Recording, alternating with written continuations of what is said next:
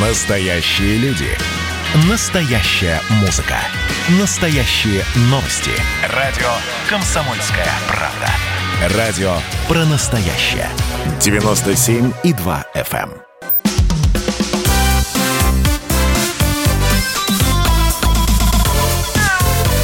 эм. Вот такая зверушка. А, вы слушаете радио «Комсомольская правда». Антон Челышев у микрофона. А, прямо сейчас на связь со студией выйдет кандидат ветеринарных наук, главный врач ветеринарной клиники «Спутник» Илья Середа. А мы же а, пока начнем с истории, которая произошла в Барнауле. Точнее, ну, не, не в самом Барнауле, это случилось в Первомайском районе Алтайского края. А, история действительно а, шокирующая, и что самое неприятное, она ну, может случиться с каждым, что называется, с каждым, у кого есть животное, естественно, да, в первую очередь а, именно мы, друзья, в зоне риска. В общем, в чем в чем дело? Жительница Первомайского района Алтайского края Анастасия Абрамовская несколько недель, внимание, не может получить вакцину от бешенства для себя и своей дочери.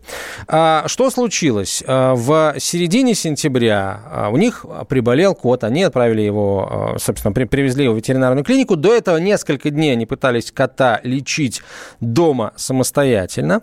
По симптоматике у кота было отравление, а после введения там, видимо, определенных лекарств, которые должны были снять интоксикацию, в общем, кот, который к тому моменту, ну вот, действительно буквально умирал, вдруг вдруг взбесился, ну, в переносном смысле этого слова.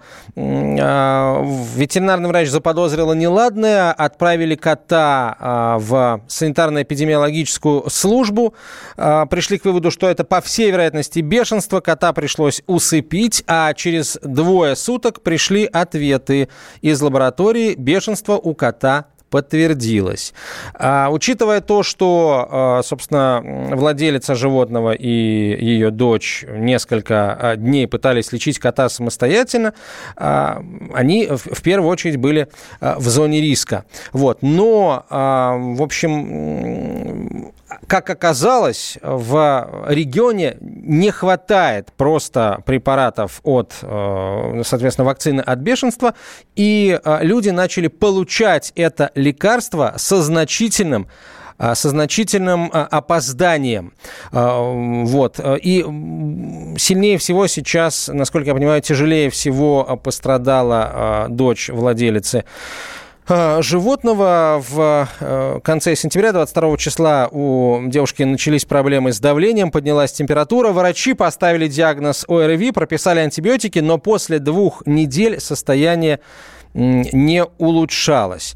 А, Ее полностью обследовали, никаких патологий не обнаружили. Мать, естественно, постоянно говорила врачам о бешенстве, но медики почему-то почему-то этот, э, как бы этот момент в расчет не брали. И это на самом деле самое удивительное во всей этой истории. Вот сейчас мы обо всем поподробнее э, поговорим. Я приветствую на связи со студией корреспондента «Комсомольской правды» Барнаул Татьяну Гейнрих. Татьяна, здравствуйте. А все ли подробности важные я передал, нигде ли не соврал? И я знаю, что вы писали этот материал э, на сайте «Комсомольской правды». Можно сейчас с ним э, ознакомиться. Дополните меня, пожалуйста. Добрый день. Да, действительно, общались с Анастасией лично. Она, конечно, в большом ужасе, страхе шоке сейчас живет даже э, не могла без слез рассказывать о своей истории, потому что очень сильно переживает прежде всего за своего ребенка и за себя. Э, как она рассказывала изначально, врачи отнеслись очень халатно к тому, что ну, кот, э, он же вроде бы и не кусался, но при этом она говорит, что царапины у нее были на руках, а она э, вытирала ему слюни. Ну, так как кот болел, она еще просто не знала о том, что он болеет бешенством, думала просто отравление, жалко его было. Вот. Но, ну, а в принципе, если слюна попадает на рану, то э, возможно заражение.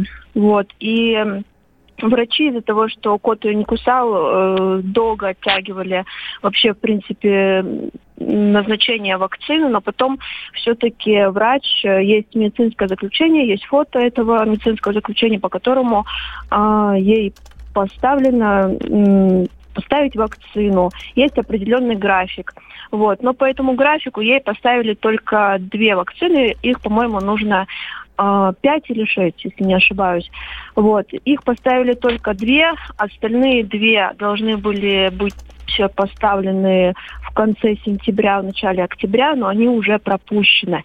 Вот. И когда она обратилась даже в другую барнаульскую клинику, в которой есть эта вакцина, но тоже в дефиците, ей сказали, что ей не могут дальше ставить вакцину, так как нужен только уже иммуноглобулин, ну, просто график пропущен, следовательно, лечение уже нарушено. Вот, э, точности ни она, ни я не знаю, как там именно дальше будет с вакциной. Вот. Э, в региональном Минздраве дефицит не отрицали, вот, но сказали, что проблемы были именно с, э, у производителя. То есть, я так понимаю, а, у производителя были проблемы с поставкой вакцины, вот, и регион долгое время не мог получить. Из-за этого вот такая ситуация образовалась. И, по сути, как минимум три человека сейчас, это сама Анастасия, ее дочь и их ветеринарный врач Алла Киржаева, они не смогли вовремя получить лечение.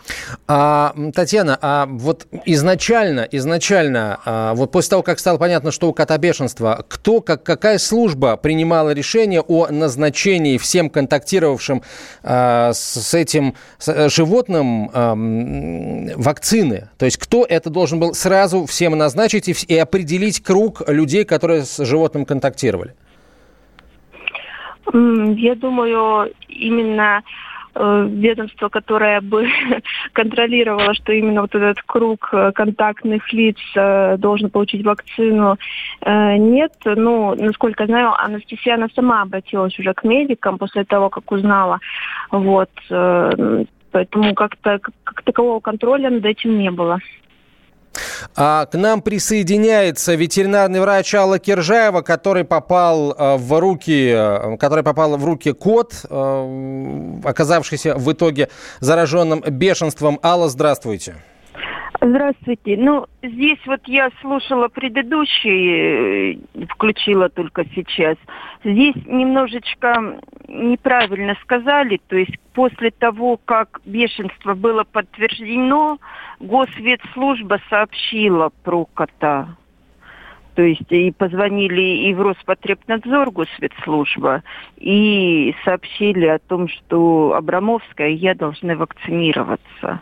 Это... А по факту угу. уже да, уже а, вот, не отказала. Но ведь, э, соответственно, у госпожи Абрамовской э, дочь, она тоже контактировала с животным, и, получается, информацию о ребенке не передали, или в чем? Почему как бы про девочку ну, забыли? Вот, вот, вот здесь я не знаю, потому что, видите, информацию о ребенке, насколько я знаю, насколько я знаю, потому что я все-таки третье лицо, не знала сама о том, что ребенок еще контактировал. То есть, насколько я знаю, что когда Абрамовская сказала еще про девочку, врачи уже, медики сказали, ну что, видите, укуса не было, то есть кот, он был с атипичной формой бешенства, то есть он изначально не кидался на людей. То есть вот такого вот классического бешенства, как вот мы угу. привыкли видеть, его не было. Только потому, что ведь врачи, они всегда держат в голове, что да, вот может быть такое, если животное не привито, мы его выявили. И медики, они решили, что раз просто ослюнение, раз не было покуса, то как бы, ну и не нуждается. То есть, подождите, Это а, вот... но ведь бешенство передается в том числе и через ослюнение. Как Э, как, как так? У меня вопрос. У нас мы в следующей части эфира при, э, поговорим еще и со специалистом по особо опасным инфекциям. Вот, но ну, бешенство оно передается в том числе и через ослюнение. Вот, почему ну, же тогда... Я думаю, халатности со стороны медиков. Может, потому что сейчас все больше на ковид направлены или как это вот выглядит. Может, потому что редко встречаются все-таки заболевания достаточно э, к счастью, для нас редкая. То есть даже если покусы происходят, то они обычно происходят просто как бы обычными собаками там, или котами в стадии агрессии, то есть не инфицированными. А то есть, чтобы лабораторно подтвержденное бешенство, это достаточно редкое явление. И поэтому просто, ну, отнеслись, ну, было, и все, ну, не страшно. То есть вот со всей серьезности, со всей серьезностью к этому случаю, конечно, со стороны медиков не было отношения. Алла, насколько я понимаю, вы в этой ситуации тоже пострад... пострадавшая сторона, потому что э, вы тоже недополучили полный курс вакцины. Что вам говорят врачи? Как теперь вам дальше себя защищать? Ну, видите, дело в том, что я получила больше все-таки вакцин, чем Абрамовская, потому что, ну, ведь врачи, они все равно всегда этот диагноз в уме держат. И я начала вакцинироваться до того, как э, пришел официальный результат. То есть после того, как началось э, поведение у кота странное, то есть он начал ловить каких-то призраков, э, то есть, ну, как- как-то немножечко был более возбудимый, и Анастасия Анатольевна отвезла его в гору ветлечебницу по моей рекомендации, где была проведена эвтаназия Азия и отправлен код на анализ. То есть вот Светслужба, она сработала как, ну, очень правильно, очень хорошо, то есть все было сделано. Вот. И я в этот же день я пошла требовать вакцинацию. А Анастасия Анатольевна, она пошла только вот 16 после того, как э, подтверждение пришло. Спасибо. И я да, на да, да. одну дозу получила больше. То есть она получила две дозы, потом у нее большой угу. перерыв. То есть перерыв, ну, практически месяц у нас получился. То есть пока поста на Фейсбуке не было. Mm. Алла, я прошу вас остаться пока... пока на связи со студией. Мы после короткой рекламы продолжим. Алла Киржаева, ветеринарный врач из э, Алтайского края. Татьяна Генрих, корреспондент корреспондент «Комсомольской правды» Барнаул. Вот такая зверушка.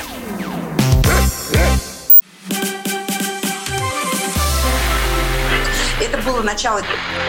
Это действительно история, которая будоражит. Так вся страна обалдела. И Россия родина слонов, она от океана до океана, да. И мы, мы всегда правы, мы никогда не сдаемся. И самое главное, что же будет дальше? Комсомольская правда это радио.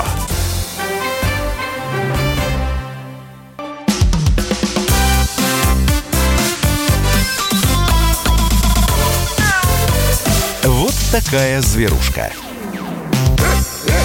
А, продолжаем а, разговор. Антон Челышев. Илья Середак нам присоединился, кандидат ветеринарных наук, главный врач ветклиники «Спутник». Илья Владимирович, добрый вечер. Что-то мы так а, заслушались, собственно, этой истории, чудовищной, на самом деле, истории, которая произошла в Алтайском крае, что я даже с вами не поздоровался. Добрый вечер. Здравствуйте. Итак, в двух словах напомню, в в Алтайском крае заболевшего бешенством кота несколько дней пытались лечить его а, владелицы, потом отправили его в ветеринарную клинику, кота пришлось в итоге усыпить, бешенство подтвердилось, а, соответственно, вакцину от бешенства, антирабическую вакцину э, и владелец, владельцы животного, и ветеринарный врач начали получать с опозданием, получили далеко не все э, дозы, и сильнее всех пострадала 17-летняя дочка владелицы, которая э, совсем поздно начала получать этот препарат, и, к сожалению, она сейчас себя очень неважно чувствует. Врачи не могут понять, что с ней происходит. И, как нам рассказал наш корреспондент, в общем, врачи до последнего не слушали маму девушки, которая говорила ей о том, что подтвержден контакт с бешеным животным. Врачи говорили, что если нет, так сказать, не было покуса, то и не страшно. Вот, Илья Владимирович, получается, что не знали врачи о том, что бешенство передается передается не только через покусы, но и через ослюнение. Да, ну совершенно верно. Покус это э, такой наиболее надежный способ заражения, да, но не стоит забывать, что э, слюна может проникать и через другие повреждения кожи, которых у нас достаточно много. Да? Это и Или, например, через ранки, глаза ссадины, потереть. Царапин. Да, совершенно верно. Также через слизистые оболочки вполне вероятно. А, конечно, ну вот э, наша страна получила, мне кажется, достаточно много уроков относительно бешенства. И все равно такие случаи, ну, на мой взгляд, вопиющие, они имеют место. А, они связаны и с несоблюдением правил вакцинации. Мы каждый эфир, наверное, с вами, Антон, говорим да. о том, что вакцинация очень важна. Это то, от чего зависит жизнь вас и других людей. Так и, ну вот, видимо, с медициной тоже, да, вот какие-то вопросы возникают. Э, хотя опыт у нас в нашей стране э, достаточно большой. Мы часто сталкиваемся с заболеваниями, э, заболеванием бешенством среди людей. Итак, а, давайте э, все-таки завершим этот разговор а, ну, на этой стадии завершим. А, друзья, присылайте свои вопросы о здоровье животных по телефону 967 200 ровно 9702 в WhatsApp и Viber для Ильи Владимировича Середы. А мы продолжим, да, на связи со студией корреспондент «Комсомольской правды» Барнаул Татьяна Генриха и ветеринарный врач Алла Киржаева, которая, собственно, и столкнулась э, с, э, во-первых, лечила кота, во-вторых, столкнулась с нехваткой э, вакцины. Алла, расскажите, пожалуйста, в общем, еще раз, что, что у вас с самочувствием, что вам говорят врачи относительно того, как будут они вам вакцину доставать, добывать, как вас будут лечить дальше? Ну, после того, как все-таки пост на Фейсбуке появился, это когда вот несколько дней назад. То есть на следующий же день вакцина чудесным образом появилась. То есть два часа дня нам позвонили, что приезжайте, вакцинируйтесь. То есть у меня пропущена только одна доза вакцины. Вот, то есть там по графику ставится в первый день, ну, у нас получилось, что у меня на второй день, у Анастасии Анатольевны на пятый день, то есть э, вакцинация первая произошла, потом третий, седьмой, четырнадцатый. То есть я вот не получила ту, которая на четырнадцатый день, а Анастасия Анатольевна на седьмой, на четырнадцатый. То есть по идее, если пропущена хотя бы одна доза вакцины, вакцинация должна начинаться заново. И если пропущено, ну, то есть срок начала вакцинации, то первые инъекции делаются с иммуноглобулином. Иммуноглобулин нам, конечно, не делали. То есть будем надеяться все-таки, что ослюнение это не такое страшное, ну, то есть что нас пронесло. Вот, потому что если все-таки заражение произошло, то, конечно, это все уже может быть и поздно.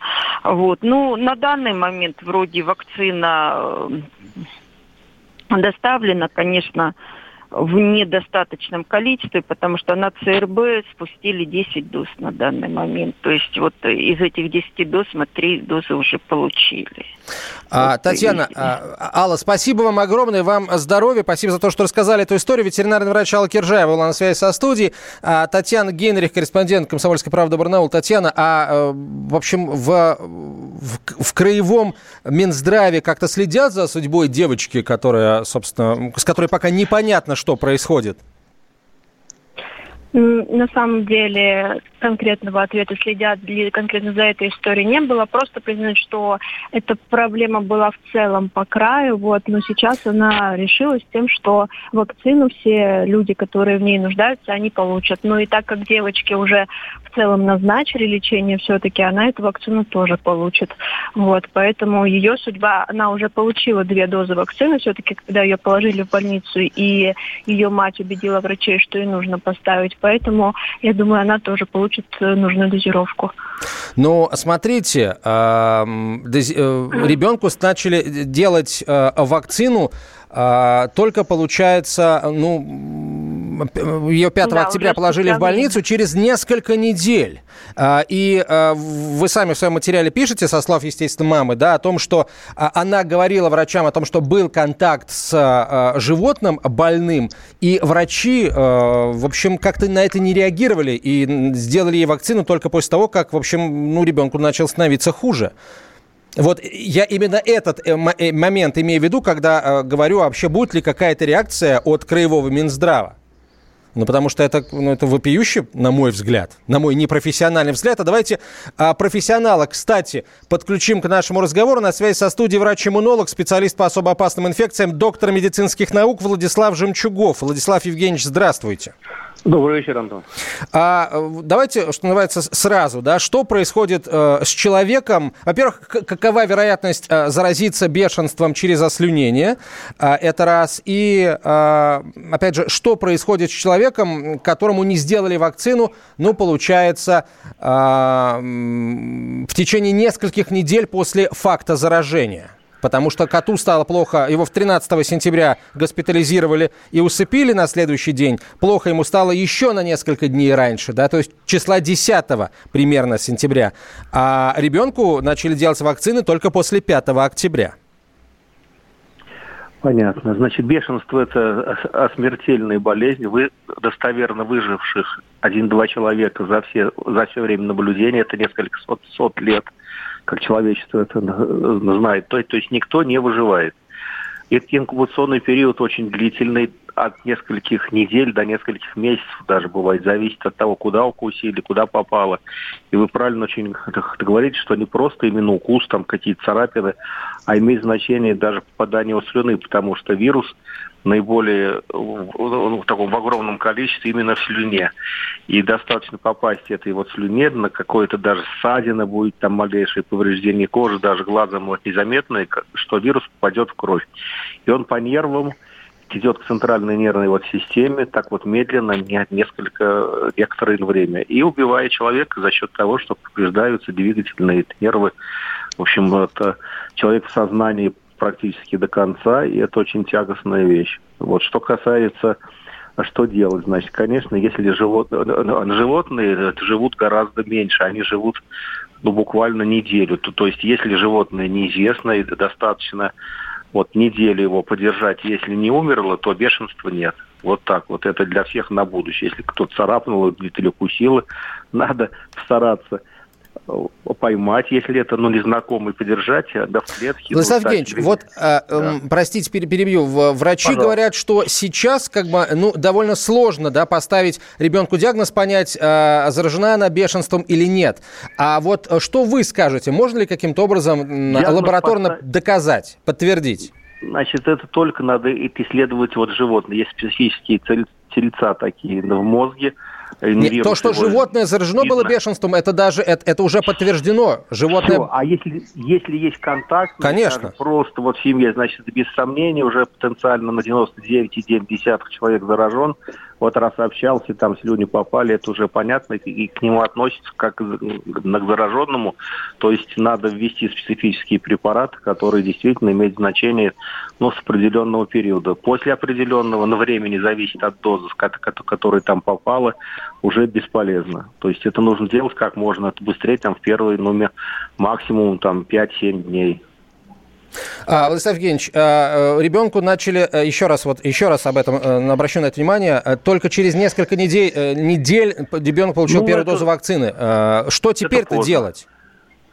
Нет, теперь делать надо наблюдать. Если человек вот живет, я просто не знаю этой ситуации там конкретно. Ну, у ребенка уже хуже, температура держится несколько недель, и, в общем, врачи не понимают, что с ней происходит. А, значит, диагностика есть по антителам, это нужно специфически обратиться в Роспотребнадзор, в местный, и делать диагностику, но лечить, в общем-то, на смысл есть, там сыворотка, антитела, иммуноглобулины, что-то на современный, но шанс, вот все зависит от совпадения по времени. Рано – буквально дни имеет значение для вот введения специфических профилактических Спасибо препаратов. большое, Лосаев Кинч. Мы, конечно, будем следить за судьбой этой семьи. Безусловно, а «Комсомольская правда» будет писать обо всех изменениях. Мы, естественно, надеемся на лучшее. Разговор с Ильей Середой продолжим через несколько минут, сразу после короткой рекламы и выпуска новостей. Друзья, вопросы о здоровье братьев меньших присылайте в WhatsApp и Viber на 967 200 ровно 9702. Спасибо большое коллеге Татьяне Гейдрих из Барнаула. Такая зверушка. Настоящие люди. Настоящая музыка. Настоящие новости. Радио «Комсомольская правда». Радио про настоящее.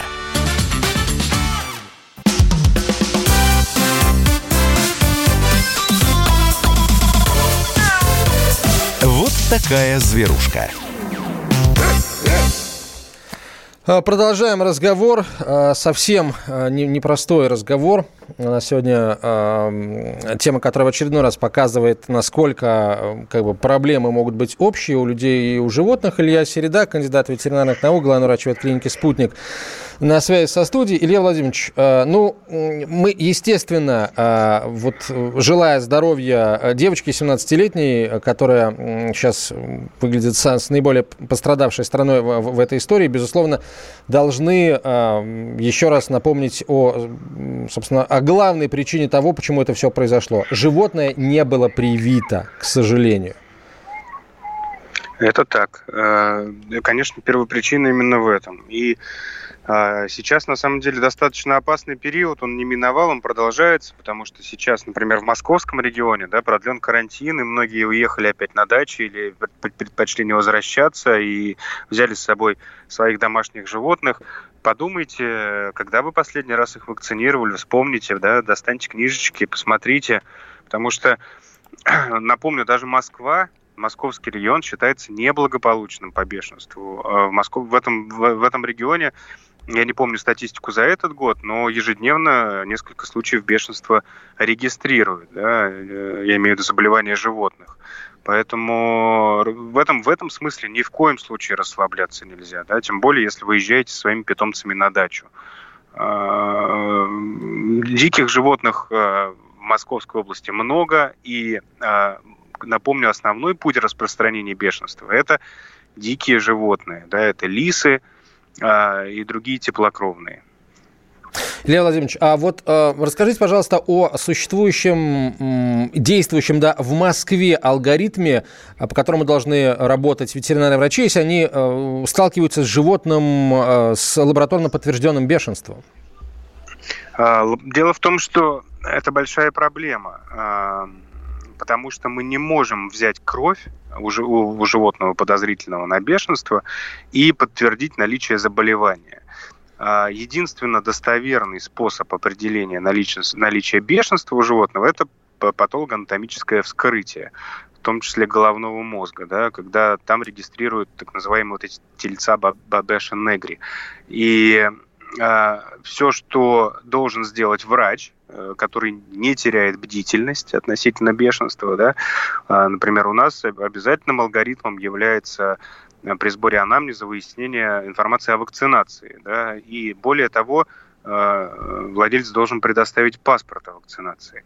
А, сбор анамнеза очень, очень важная роль. Так вот, если мы подозреваем или там пациент является с нашей точки зрения неблагополучным в отношении бешенства, то мы должны известить об этом э, горветстанцию и даже э, вызвать э, специальную машину.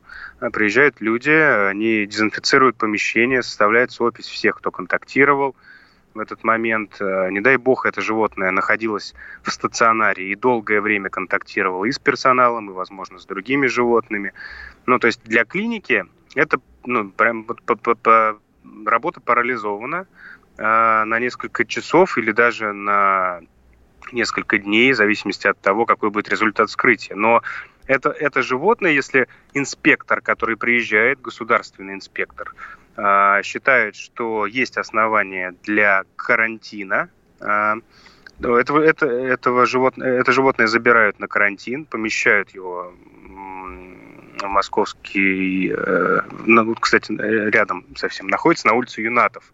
Насколько я знаю, до сих пор еще привозят подозрительных по бешенству животных. Э, десятидневный карантин проходит, если за это время у животного появляются клинические признаки бешенства, то животные могут даже усыпить и отправить на патологоанатомическое вскрытие. Только в этом случае будет поставлен диагноз. То есть это долгая, сложная цепь. Да, и представьте себе, что э, две недели назад с этим животным контактировал человек. Да, и за это время уже у человека могут появиться клинические признаки, не только у животного. Это очень опасная история. действительно, э, выздоровевших единицы Э, ну, смертельно опасная болезнь, близко к 100% летальности. А вот, собственно, выявлять весь круг контактировавших с животным людей, кто должен? Ну, все-таки не ветеринарные врачи, да? Наверное, а специалисты Роспотребнадзора, надо полагать? Ну, вы знаете, как бы четкой схемы не существует. Э, однозначно мы должны предоставлять информацию то есть сбор ведет клиника, сбор ведут там от врачей, администраторы. Ну, то есть главный врач должен назначить ответственного, или он сам будет являться ответственным за сбор информации по контактировавшим людям и другим пациентам. И эту информацию мы должны передавать в вот, государственные органы, а как они дальше действуют, я не знаю. Угу. Вот, но самое главное, что мы услышали от э, Владислава Евгеньевича Жемчугова, э, специалист по особо опасным инфекциям, доктор наук, о том, что можно э, провести анализ, там, взять анализ крови у человека и там по э, наличию антител определить, заражен человек или нет. Потому что, насколько я понимаю, э, ребенку не могут поставить диагноз, потому что заявляют, что якобы, э, в общем, невозможно провести этот анализ. Ну, это, это конечно, это не вопрос вам, безусловно, да, это я просто рассказываю слушателям о том, что там э, происходит. Да, но здесь следует учитывать факт, что антитела быстро э, в нужной концентрации не появятся. И до тех пор, пока они будут значимыми, уже пройдет драгоценное время, оно будет упущено. В этом тоже есть важная составляющая. Но тут и, и даже и без учета анализа уже есть, что называется, э, повод задать вопросы врачам в той клинике, в которой э, ребенок изначально э, лежал, а потому что, несмотря на то, что мама девочки говорила, что был контакт с бешеным животным, э, врачи успокаивали ее, дескать, не было укуса, нет, э, что называется, риска заражения. И как-то не взяли в расчет то, что э, они общались э, с котом, кот выделял слюну, они, естественно, за ним ухаживали, в том числе эту слюну вытирали, и после этого наверняка успели, что называется, этими руками э, как-то и э, к лицу прикоснуться, и глазам, и, в общем, может быть, даже и там, мытье рук с мылом в данном случае не поможет, да, может быть, надо более тщательно мыть руки, я просто не знаю, вот как, что от коронавируса поможет, знаю, а то, что вот от бешенства, слава богу, пока Это не приходилось сталкиваться. странно, да, потому что вот в моей, моей практике у меня был э, контакт с пациентом больным бешенством, ну, как не я вел непосредственно прием, да, а к нам в клинику. Это была не клиника «Спутник», это была другая клиника.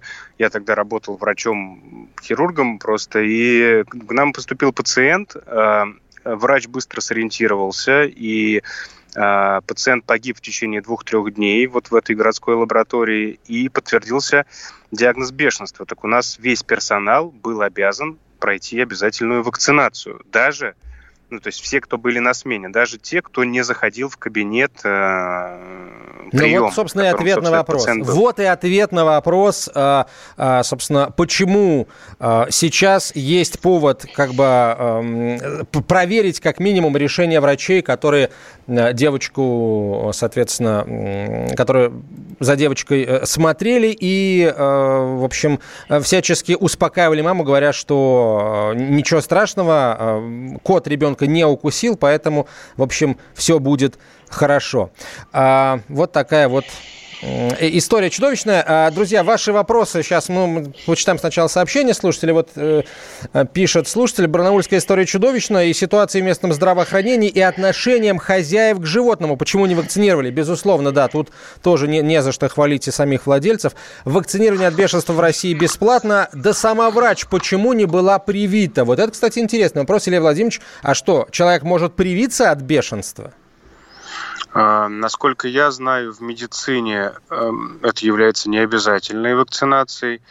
А в ветеринарии одно время всех сотрудников обязывали вакцинироваться против бешенства. То есть, если ты работаешь ветеринарным врачом, ты должен быть вакцинирован против бешенства. А сейчас, э, насколько я знаю, это правило не является таким жестким, и вакцинация э, против бешенства является добровольной и рекомендуемой. А среди медиков, по-моему, нет такой, э, такого обязательства.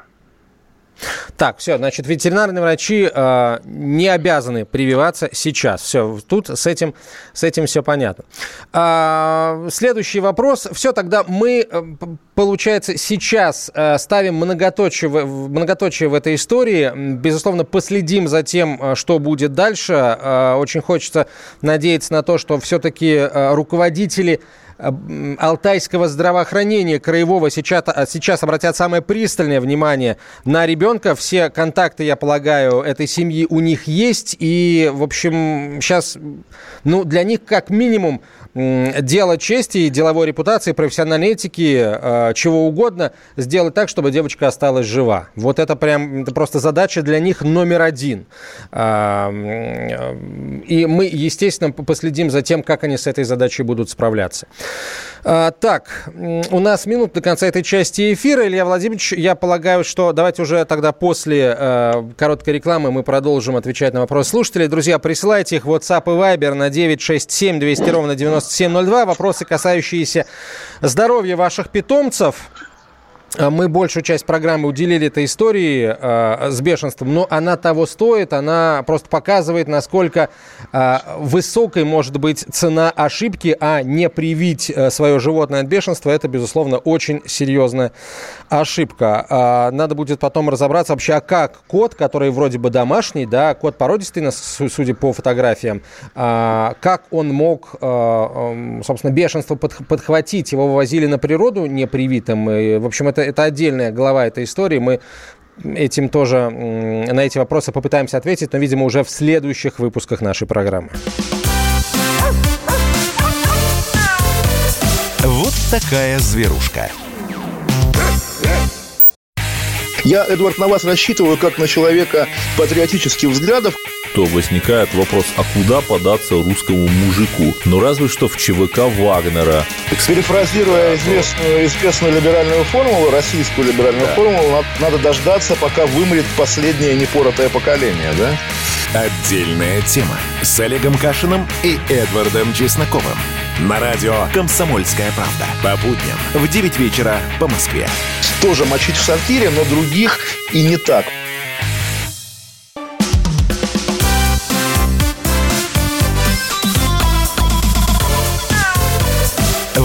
Такая зверушка. Так, ну что, давайте продолжим. Илья Середа, кандидат ветеринарных наук, главный врач от клиники «Спутник». Меня зовут Антон Челышев. А, вопросы, друзья, присылайте в WhatsApp и Viber на 967 200 ровно 9702, 967 200 ровно 9702. Попытаемся на все а, ваши вопросы ответить. Так, вот первый из них. У ребенка, Илья Владимирович пишет, слушатель, аллергия на кошку. Что можно сделать с кошкой, чтобы у ребенка не было приступов аллергии? А, так как приезжаем только на выходные к бабушке. То есть получается, что кошка живет у бабушки, и ребенок, э, собственно, даже нормально посетить бабушку не может. Ну, тут видите, как вопрос, к сожалению, не будет, точнее, ответ не будет простым.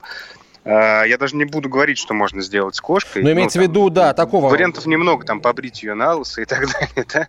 А, дело в том, что надо убедиться в том, что действительно аллергия связана с наличием кошки.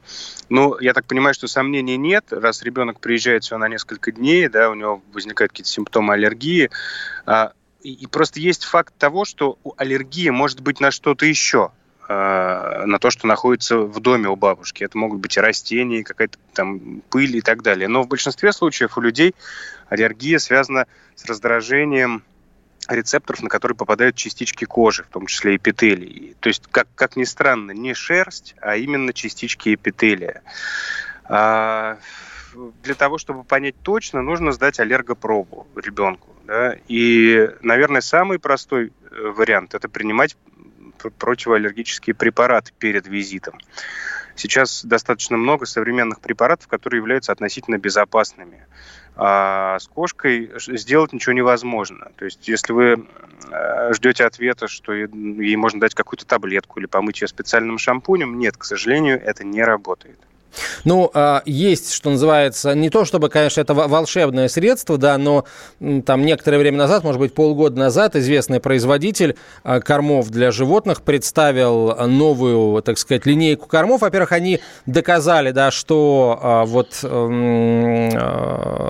на аллерген, да, который, вот тот белок, на который возникает аллергия, содержится в, большем количестве в слюне кошек, и можно сделать так, чтобы, в общем, этого аллергена вырабатывалось меньше. Для этого нужно кормить ее таким образом, чтобы ну, в пищу попадало определенное, меньшее количество определенных продуктов. И вот они выпустили, собственно, линейку кормов с низким содержанием вот этих самых белков. Там, по-моему, источник этого, этих проблем, это белки определенные.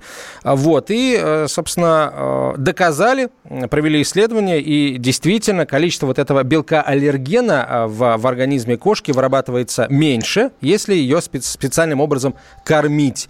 Вот. Ну вот есть такой выход, но, естественно, это тоже не панацея на 100%, насколько я понимаю, а, вот это кормление, этот, этот рацион проблему не решает.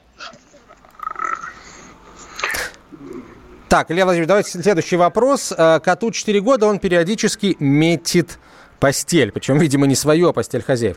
А предыдущие хозяева по этой причине от него и избавились, полагает наш слушатель. Как можно прекратить такие безобразия? Кот получает за это полотенцем, какое-то время ведет себя прилично, а потом возникает повторение. Что можно делать э, в этом случае?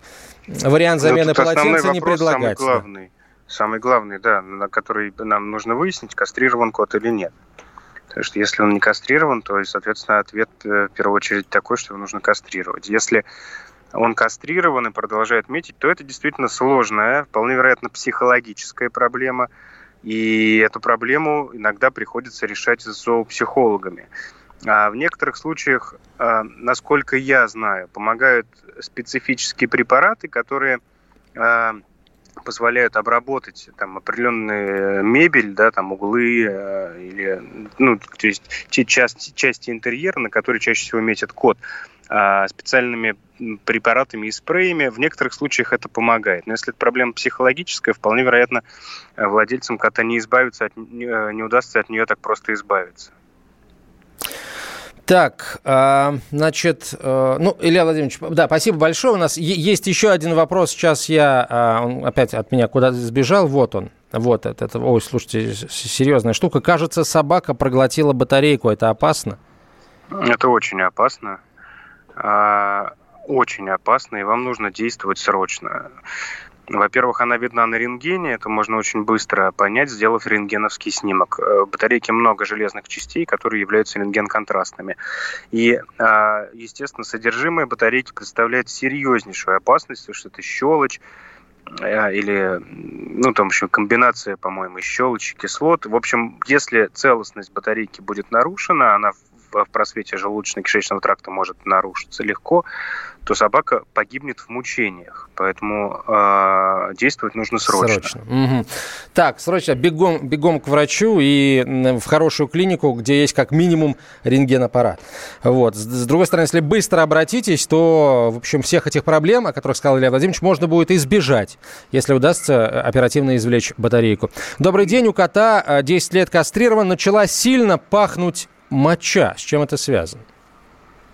Господи, куда же сильнее у котов она и так, прямо да, скажем. вот э, интересно. Бедные э, владельцы. Куда же сильнее? Ну, причин на самом деле может быть много. Действительно, владелец может э, чувствовать изменения запаха мочи э, в связи с развитием некоторых проблем. Наиболее распространенные – это сахарный диабет э, или э, бактериальный цистит.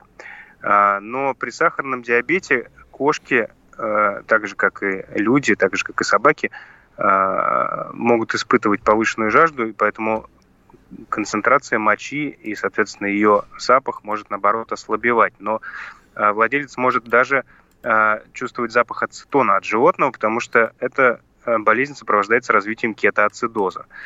Какой именно запах, это важно. Ну, для того, чтобы понять, что происходит, нужно сдать мочу на анализ. Важно помнить, что моча должна поступить в лабораторию после взятия как можно раньше.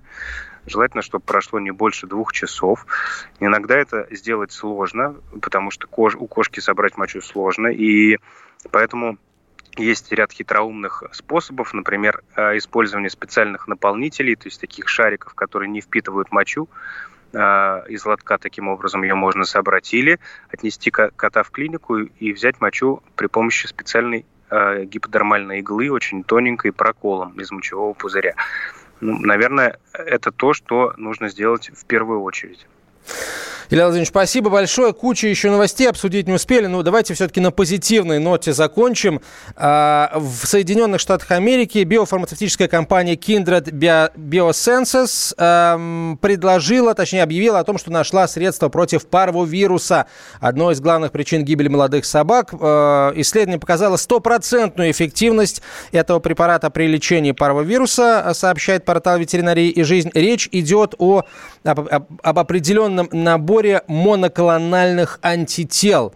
А, исследование, как я уже сказал, было произведено и, в общем, показало, что собаки, которые получали вот, контрольная, не контрольная группа, а, так сказать, исследовательская группа, все собаки, получавшие это лечение, не заболели парвовирусом. Вот такая вот э, хорошая новость. Надеюсь, что Прекрасная и до нас новость. этот препарат дойдет, хотя уже сейчас можно собак, э, так сказать, собакам вводить вакцину, и э, тогда они тоже не заболеют никаким паровирусом. И еще раз, не забывайте при, прививать своих животных э, от бешенства как минимум, чтобы не, э, не, не было потом никаких проблем. За барнаульской историей мы, безусловно, будем следить. Спасибо большое. Илья Середа был на связи со студией, кандидат ветеринарных наук, главный врач ветклиники «Спутник».